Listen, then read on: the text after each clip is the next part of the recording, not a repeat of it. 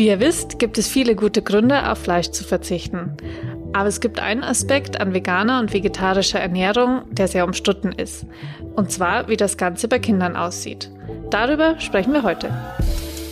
Der Utopia Podcast. Einfach nachhaltig leben. Hey, ich bin die Valerie und ihr hört den Utopia Podcast. Heute stellen wir uns die Frage, sollte man Kinder vegan oder vegetarisch ernähren? Was spricht dafür, was spricht dagegen und wie macht man es richtig? Ich bin keine Mama, aber Tante, große Schwester und Teilzeit-Veganerin. Also unter der Woche schaffe ich es meist, ähm, voll vegan zu sein und am Wochenende werde ich dann manchmal schwach, also gerade bei Eis und Kuchen, wenn es dann einfach keine vegane Auswahl gibt. Plus, äh, ja, bei Essenseinladungen, also bei Freunden oder so, möchte ich halt auch nicht ähm, weiter noch Umstände machen. Dann bin ich eben vegetarisch unterwegs. Heute spreche ich darüber mit Regina. Und Regina, du bist ja schon lang vegan und du ernährst deine Kinder auch vegan, richtig? Hallo Valerie, ja, richtig. Ähm, also ich selbst lebe seit zehn Jahren jetzt exakt vegan und habe da vor 15 Jahren ähm, als Vegetarier mein Dasein gefristet Aha. und äh, ernähre oder versuche es, äh, meine Kinder, die sind jetzt zwei und fünfeinhalb Jahre alt, ähm, vegan zu ernähren. Das heißt, äh, ich versuche es, also zu Hause gibt es ausschließlich veganes Essen. Wir kochen und essen vegan, kaufen auch nichts anderes ein, aber in der Kita oder im Kindergarten dürfen die essen, was sie möchten. Also wir haben am Anfang die Bitte geäußert, dass die Kinder vegetarisches Essen bekommen zu den Mahlzeiten. Hat auch geklappt, nur äh, irgendwann wollten sie natürlich dann was probieren, was die anderen gegessen haben, durften sie auch. Und äh, meine Große ist jetzt ganz normal in der Kita, auch mit Vorliebe Schnitzel. und äh, der Kleine, den interessiert es tatsächlich noch nicht. Also der äh, probiert, irgendwie so ein, zwei Mal hat er schon probiert, Fleisch oder Fisch und dem schmeckt's nicht. Und wie ist es dann für dich, wenn die Große sagt Schnitzel?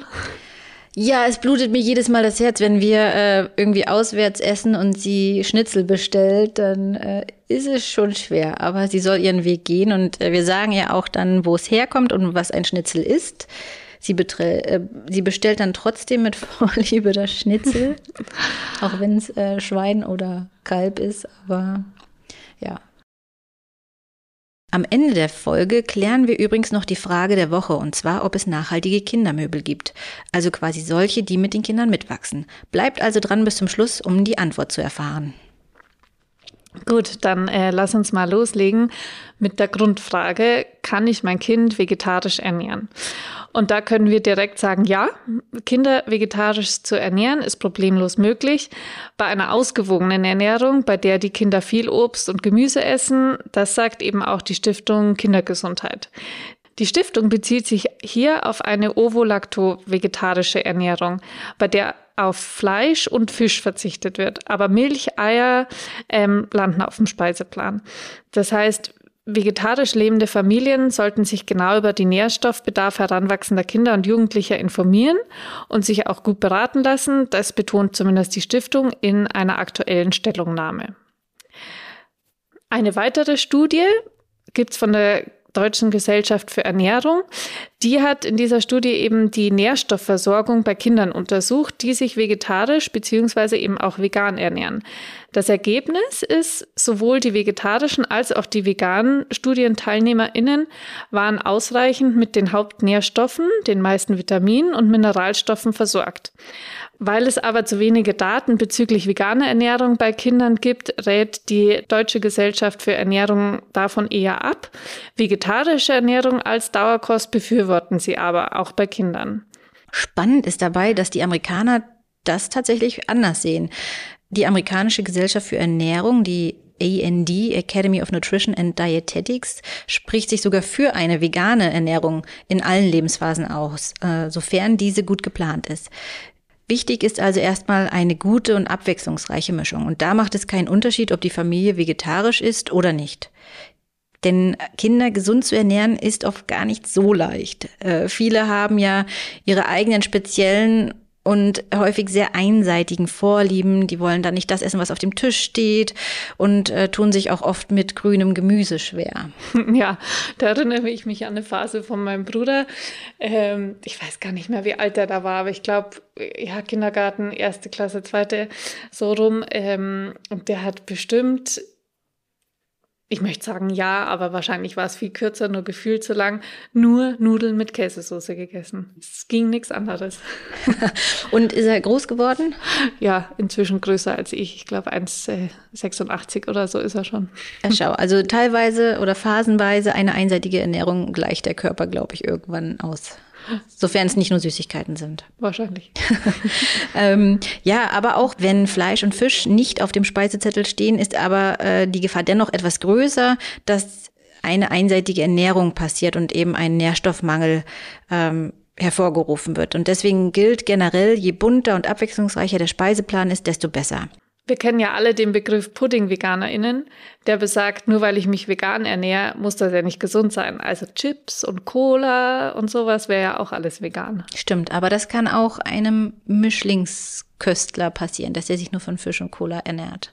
Aber ja, äh, oberstes Ziel bei der vegetarischen Ernährung von Kindern und Jugendlichen sollte auf jeden Fall sein, oder allen Kindern, sie dürfen sich nicht nur von Toastbrot, Pommes und Süßem ernähren und äh, vor allem eben auch nicht Pudding-VegetarierInnen oder Pudding-VeganerInnen werden. Ähm, auch wenn es bisweilen sehr schwer fallen kann. Also eben nicht nur bei vegetarischen oder vegan lebenden Kindern, weil sie eben ihre speziellen Vorlieben und Abneigungen haben. Ja, meine kleinste Schwester, äh, zehn, die kennt sich, glaube ich, nur von Eis ernähren. Also Eis ist das, was immer und überall und sowieso immer. Eis und Schokolade, ja. Nee, nur Eis, Schokolade ah. gar nicht so. Ja, aber ja. Meine Tochter wäre es wohl Schokolade. aber deswegen äh, hier von uns jetzt einmal für euch die wichtigsten Nährstoffe, auf die ihr achten solltet. Ähm, wichtig ist äh, vor allem auf eine gute Versorgung mit Eisen, Omega-3-Fettsäuren, Zink und Vitamin B12, Vitamin D und Calcium zu achten. Und damit ihr jetzt nicht denkt, äh, wo kriege ich das her? Machen, stellen wir euch das einzeln noch vor. Genau, ich fange mal an mit dem Eisen, der ja Nährstoff ist, der ohne den Konsum von Fleisch häufig zu kurz kommt.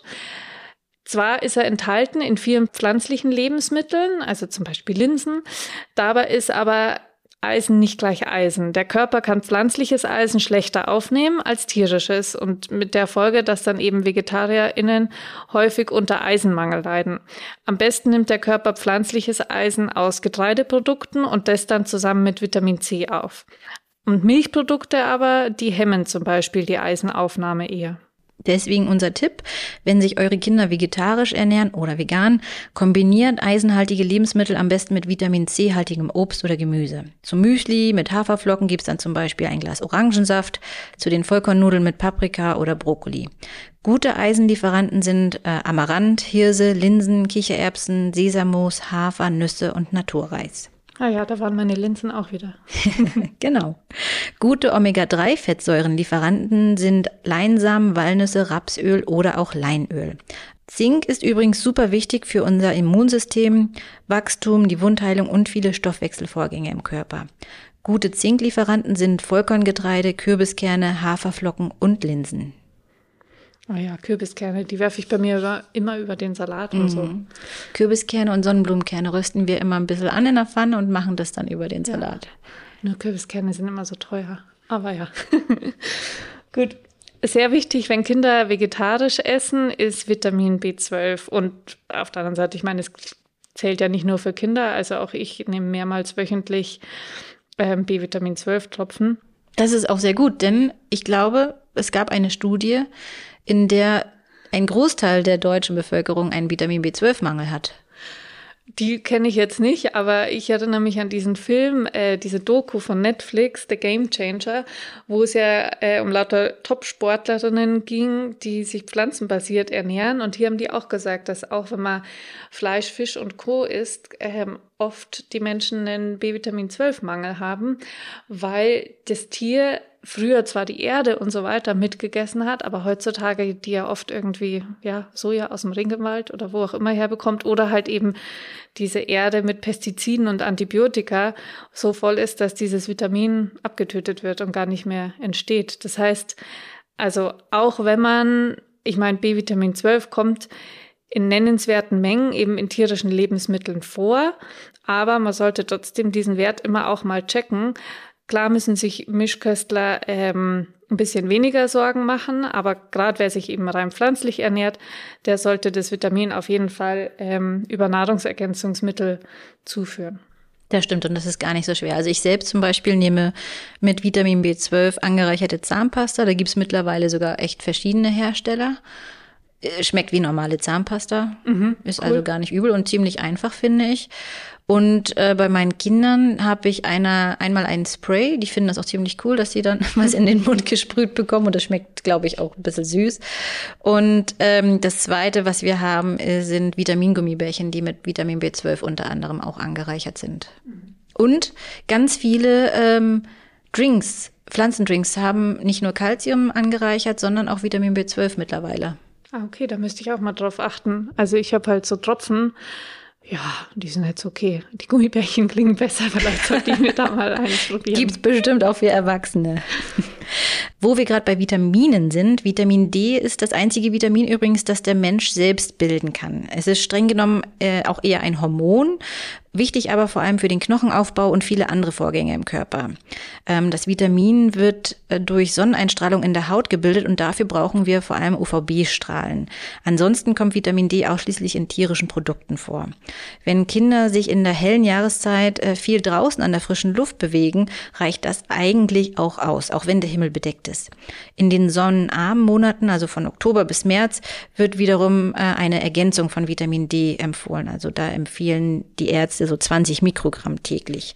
Wenn man ein kleines Baby hat, kennt man Vitamin D-Tropfen sowieso. Das gibt der Hausarzt oder der Kinderarzt einem dann eh mit fürs erste Lebensjahr. Und bei uns war es so, dass der Kinderarzt und auch eine Apothekerin gesagt haben, wir sollen das ruhig die ersten paar Lebensjahre auch immer im Winter geben, die Tropfen. Okay. Genau, in der Wachstumsphase brauchen Kinder außerdem ausreichend Kalzium für den Aufbau der Knochensubstanz. Bei einer nicht veganen Ernährung kommt das Kalzium natürlich in erster Linie aus Milchprodukten. Das fällt dann weg bei einer veganen oder rein pflanzlichen Ernährung. Aber auch äh, da gibt es Möglichkeiten. Denn vegane Kalziumlieferanten sind ähm, eben mit Kalzium angereicherte Getreidemilch wenn ich das jetzt so sagen darf, nicht Getreidedrink. ähm, alle grünen Kohlsorten, also Kohlrabi, Brokkoli, Grünkohl, Chinakohl und so weiter. Oder auch kalziumreiches Mineralwasser und äh, Mandeln und Haselnüsse. Ah ja, da ist auch noch der Tipp, ähm, Salz ist ja so, dass der die Ausscheidung von Kalzium fördert. Also sollte man mit dem Salz eher ein bisschen aufpassen, sparsamer umgehen, wobei bei Kindern das ja, glaube ich, eh man eher macht. Und ja, genau, um die Jodversorgung zu decken, empfiehlt sich halt dann jodiertes Speisesalz, Meeresalgen, weiß ich jetzt nicht, inwieweit die Kinder das so essen würden, oder halt Jod in Kapselform. Also veganes Sushi kam nicht so gut an bei unseren Kindern. Ist denn Jod auch in euren Gummibärchen mit angereichert? Müsste ich nachgucken. Ja, Aber ähm, Jod, Kapselform stelle ich mir jetzt auch schwieriger bei Kindern vor. Okay, jetzt haben wir einmal über den wichtigsten Punkt gesprochen, die Nährstoffe. Regina, wie ist es bei dir? Du warst ja schon davor jahrelang vegan, das heißt, du wusstest ja ganz genau, wie du welche Nährstoffe bekommst. Konntest du das da einfach dann auf deine Kinder übertragen oder wie, wie bist du da vorgegangen? Jein, also äh, richtig gut übertragen ging nicht, weil ich eigentlich sehr gerne scharf esse und das hat bei den Kindern nicht so funktioniert. Ja, Ähm. Aber äh, grundsätzlich war es so, ich fühlte mich relativ sicher, was die, was meine eigene Ernährung betraf, weil ich schon eben jetzt mittlerweile eben zehn Jahre vegan lebe und habe auch äh, immer auch inklusive Schwangerschaft vegan gelebt und immer meine Nährstoffe checken lassen und die waren immer im guten Bereich. Ähm, Trotzdem habe ich dann eben, als es losging mit der äh, Beikost bei den Kindern nochmal nachgeforscht, ähm, weil es die, der Nährstoffbedarf bei Kindern eben doch etwas anderes ist aufgrund ihrer Wachstum- und Entwicklungsphase als bei uns Erwachsenen. Aber grundsätzlich ging es ganz gut. Also sie, kon sie kannten es nicht anders, bis sie eben den Kindergarten quasi kennengelernt haben und das Kita, Essen dort. Ähm, haben es auch nie hinterfragt, machen das eigentlich auch jetzt nicht zu Hause. Manchmal, wenn wir irgendwo anders sind und wir was essen, dann fragen sie dann, ist das Schnitzel aus Blumen? Würdest du jetzt sagen, so ähm, dadurch, dass du vorher schon so lange vegan warst, hat es die Sache auf jeden Fall leichter gemacht? Auf jeden Fall, ja. Also ich glaube, wenn man jetzt selbst seinen Umstieg plant, vegetarisch oder vegan zu leben, sollte man das vielleicht erstmal an sich selbst testen, bevor man das auf die Kinder überträgt. Weil man muss schon überlegen, ähm, wo kriege ich jetzt wirklich meine ganzen Nährstoffe her. Und halt dann auch immer wieder mal einen Check machen. Genau. passt das jetzt wirklich? Und man muss ehrlich zu sich selbst sein. Ne? Also nimmt man nur so eine Fertigprodukte für, zu sich oder nicht? Kocht man frisch und viel Obst und Gemüse oder nicht? Findet man Linsen und Kichererbsen und Leinsamen und alles. Cool. Nüsse, ja. Kann Essen das, das die Kinder einfach? auch oder also mhm. gerade Kinder sind super kritische Esser, aber ja. Ja. Dann fassen wir doch jetzt noch mal so ein paar weitere Tipps von uns so zusammen. Also die Stars der vegetarischen oder auch veganen Küche sind eben reichlich Gemüse, Vollkorngetreide, Hülsenfrüchte, was wir ja gerade auch schon genannt haben, und dann halt kombiniert mit Nüssen, Samen, hochwertigen Fetten. Das sind alles wichtige, da sind alle wichtigen Nährstoffe enthalten. Genau. Und ganz egal, ob du dein Kind vegetarisch oder vegan ernährst oder auch nicht, wenn es von klein auf verschiedene Dinge probiert, immer und immer wieder, dann haben diese Nahrungsmittel später gute Chancen, oben auf der Liste der Lieblingsgerichte zu stehen. Also die Kinder brauchen echt äh, 20 Mal, glaube ich, äh, ein Produkt, bis sie es probieren. Also muss es ihnen 20 Mal anbieten und dann probiert sie es und irgendwann schmeckt es ihnen. Vielleicht.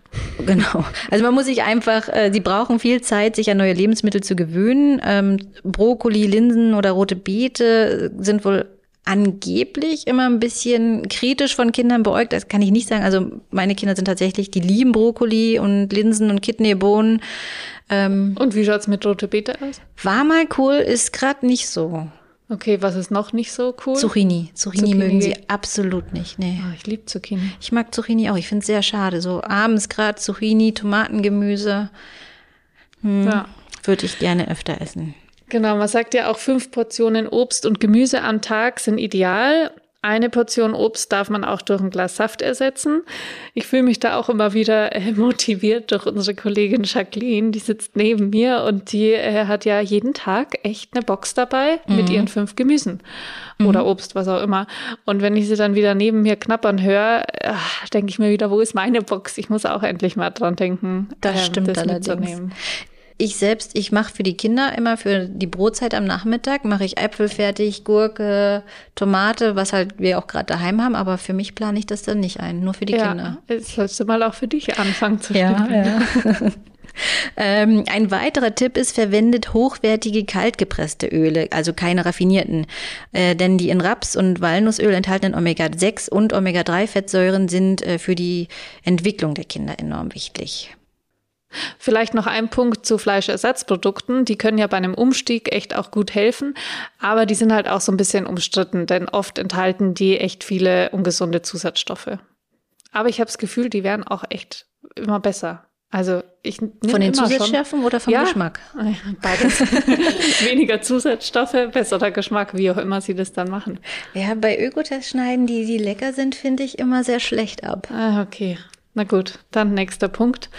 ähm, ja gut, man sollte halt auch immer irgendwie mit seinem Kinderarzt oder Ärztin drüber sprechen, ähm, wenn man vegetarisch oder eben auch eine vegane Ernährung ähm, in Betracht zieht und sich da so ein bisschen beraten lassen.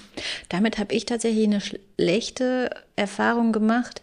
Wir haben das mit dem unserem Kinderarzt bei äh, meiner Tochter eben gemacht und der hat gesagt, auch schon bei der Beikost, dass sie einmal die Woche ihren Fleischbrei braucht. Fleischbrei? Fleischbrei. Okay, wild. Ich, krieg, ich denke bei Brei immer an Grießbrei oder irgendwie mit Obst oder sowas, aber Fleischbrei? Ja, dann nimmst du halt dein Steak, äh, schön oh. durchgebraten und tust das in dem, mit dem Pürierstab dann äh, zu Brei verarbeiten.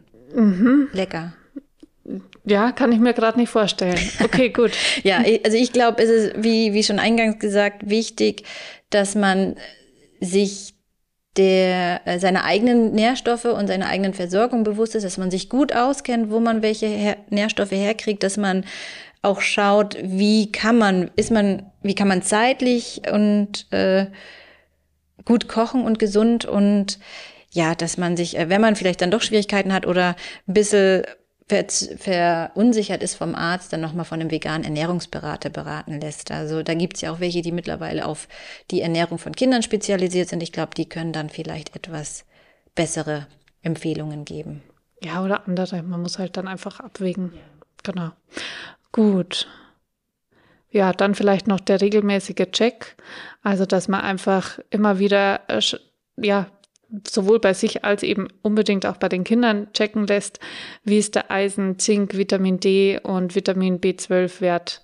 Genau. Dafür einfach das große Blutbild machen lassen und aber auch sagen, dass der Ferritinspeicher dabei sein soll. Das ist nämlich unterschiedlich zum Eisenwert und ähm, bietet einen besseren Blick auf den tatsächlichen Eisenwert im Körper. Und äh, Vitamin B12 ist leider noch nicht im großen Blutbild Stimmt, dabei. Das, das muss man, man auch dazu sagen. Extra ja. machen, ja. Genau, und jetzt noch ein paar Argumente für eine vegetarische Ernährung an sich. Äh, viele Studien zeigen denn nämlich, dass eine ausgewogene vegetarische Ernährung sich sehr positiv auf die Gesundheit auswirkt. Denn ähm, vegetarische Kost enthält in der Regel weniger Energie und damit meine ich jetzt Kalorien. Äh, sie enthält nur wenige gesättigte Fettsäuren. Sie und Cholesterin und tierisches Eiweiß. Dafür nehmen VegetarierInnen aber mehr Ballaststoffe und sekundäre Pflanzenstoffe zu sich und leiden deswegen wahrscheinlich seltener unter Bluthochdruck, Herz- und Gefäßerkrankungen und Übergewicht. Und mehr Gemüse und weniger Fleisch auf dem Teller, das schützt ja auch die Umwelt und das Klima. Eine Studie aus den USA bringt es da recht äh, konkret auf den Punkt, wenn sich alle Menschen auf der Welt vegetarisch ernähren würden, würden die durch Tierhaltung verursachten Treibhausgase um 63 Prozent reduziert. Und ich glaube tatsächlich, ich habe die Zahl noch mal höher auch wo gesehen. Weil da fließt ja alles rein. Allein diese Felder, die bestellt mhm. werden müssen, nur damit die Tiere ernährt werden müssen oder können. Ja, und auch das Wasser braucht man gar nicht sprechen. Eine verrückt hohe Zahl auf jeden ja. Fall. Zwar müssen natürlich auch für eine vegetarische Ernährung Tiere sterben, ähm, allerdings nicht so viele wie bei einer Ernährung mit Fleisch und Fisch. Wichtig, achtet bei Milchprodukten und Eiern auf Bioqualität. In den Shownotes haben wir euch außerdem noch ein paar richtig leckere Rezepte verlinkt, die wirklich äh, gut schmecken und äh, auch bei meinen Kindern jetzt zum Beispiel ganz gut funktionieren. Ganz oben auf der Liste ist bei ihnen nämlich Chili sin mit äh, viel Kidneybohnen, Linsen, Tofu, was ja auch ein guter Proteinlieferant ist. Ähm, Zucchini-Bratlinge, allerdings bei uns tatsächlich ohne Zucchini und äh, vegetarischem Auflauf mit Spinat. Und zum Schluss empfehlen wir euch außerdem noch ein paar Kochbücher zur Inspiration. Zum Beispiel das Buch Veggie for Family von der Ernährungswissenschaftlerin Dagmar von Kramm enthält zum Beispiel 150 vegetarische und abwechslungsreiche Rezepte. Und wenn ihr ganz kleine Kinder habt, dann ist auch das Buch Veggie Baby von Bettina Snowdon ganz toll. Und darüber hinaus schaut euch einfach mal in deinem örtlichen Buchhandel um. Es gibt super viele vegetarische oder vegane Kochbücher für Familien mittlerweile. Gut, das weißt du besser, weil ich habe noch kein so ein Buch natürlich zu Hause. Jetzt kommen wir noch zur Frage der Woche, nämlich gibt es nachhaltige Kindermöbel? Die Antwort ist ja. Es gibt ein paar richtig coole Möbel, zum Beispiel eine Krippe, die später ein Schrank wird. Aber bevor wir dazu kommen, sollten wir noch mal kurz den Hinweis geben, den kennt ihr ja schon von uns, aber der nachhaltigste Kinderschrank oder die nachhaltigsten Kindermöbel sind gebrauchte Möbel. Das spart Rohstoffe, Transportwege und Geld. Und gerade bei Kindermöbeln gibt es ja echt einen riesen Gebrauchtwarenmarkt, weil das sind ja einfach Möbel, die man im Zweifel nicht so lang hat, außer wenn man jetzt irgendwie gleich ein zweites Kind bekommt. Aber auch da, es funktioniert. Also wir hatten jetzt die Wickelkommode, haben wir jetzt halt fünfeinhalb Jahre gehabt, mhm. haben wir jetzt verkauft. Haben wir verkauft, Punkt. Also ja. ging wieder weg. Ansonsten können wir euch noch diese beiden Stücke empfehlen. Zum einen der Trip Trap. Das ist ein Kinderstuhl, der an jeden Esstisch passt und durch seine zwei Einlegeböden für alle Körpergrößen geeignet ist. Und, das wusste ich leider erst sehr spät, es gibt einen Aufsatz für Babys und für Kleinkinder, die auch dann ein Tablett haben. Ähm, mit dem das Baby tatsächlich von Anfang an mit am Tisch sitzen kann, wenn alle essen. Das fand ich ziemlich cool. Und ähm, genau, wenn man nicht selbst äh, schwerer als 136 Kilogramm, glaube ich, ist, dann kann man den Stuhl sogar noch als Erwachsener nutzen. Und es muss übrigens auch kein Original-Trip-Trap sein. Es gibt auch gute Nachahmer. Es muss auch nicht das neueste Modell sein. Also auch bei den, wir haben zum Beispiel auch gebrauchte Trip-Traps. Ähm, bei den alten Modellen muss man einfach nur oben in die Lehne so eine Mulde machen. Dann passt auch dieser Babyaufsatz bei den alten Modellen, die noch nicht diese Vorkehrung haben. Ah, das habt ihr dann beim zweiten gemacht, oder? Genau, bei dem ersten Stuhl hatten wir zufällig ein Modell, das konnte das schon. Und beim zweiten Stuhl, weil es braucht ja jedes Kind braucht ja einen eigenen Stuhl. ja klar, die müssen ähm, ja beide am Tisch sitzen. Richtig. Ähm, und da haben wir dann einfach ein älteres Modell genommen und das hatte aber schon diese Mulden. Also wir wussten diesen Trick auch noch nicht. Ah, okay, das heißt, die Vorgänger haben den schon gemacht. Genau. Ähm, ansonsten gibt es zum Beispiel auch noch das Paidi-Bett als Tipp von uns. Äh, dieses gibt es nämlich schon seit 100 Jahren. Das ist ein Gitterbett aus Massivholz, das man später auch als Juniorbett oder Kindersofa umbauen kann. Und äh, darüber hinaus ist es auch noch mit dem blauen Engel zertifiziert. Und dann gibt es da auch noch ganz viele weitere Möbel, die höhenverstellbar sind oder die man leicht umbauen kann. Und diese ganze Liste gibt es bei uns auf der Website von Utopia und wir haben sie euch natürlich in den Shownotes verlinkt. Genau, und jetzt sind wir auch schon am Ende dieser Folge angelangt. Abonniert doch gerne unseren Podcast, dann könnt ihr auch ganz einfach im Archiv nachhören, worüber wir in den vergangenen Episoden schon gesprochen haben. Da sind nämlich schon echt viele Folgen zusammengekommen. Außerdem verpasst ihr dann auch nicht, wenn eine neue Folge rauskommt. Und über eine Bewertung würden wir uns natürlich auch freuen. Und falls ihr Wunschthemen, Vorschläge oder Fragen habt, dann schreibt uns gern eine Mail an podcast.utopia.de mit dem Betreff Podcast.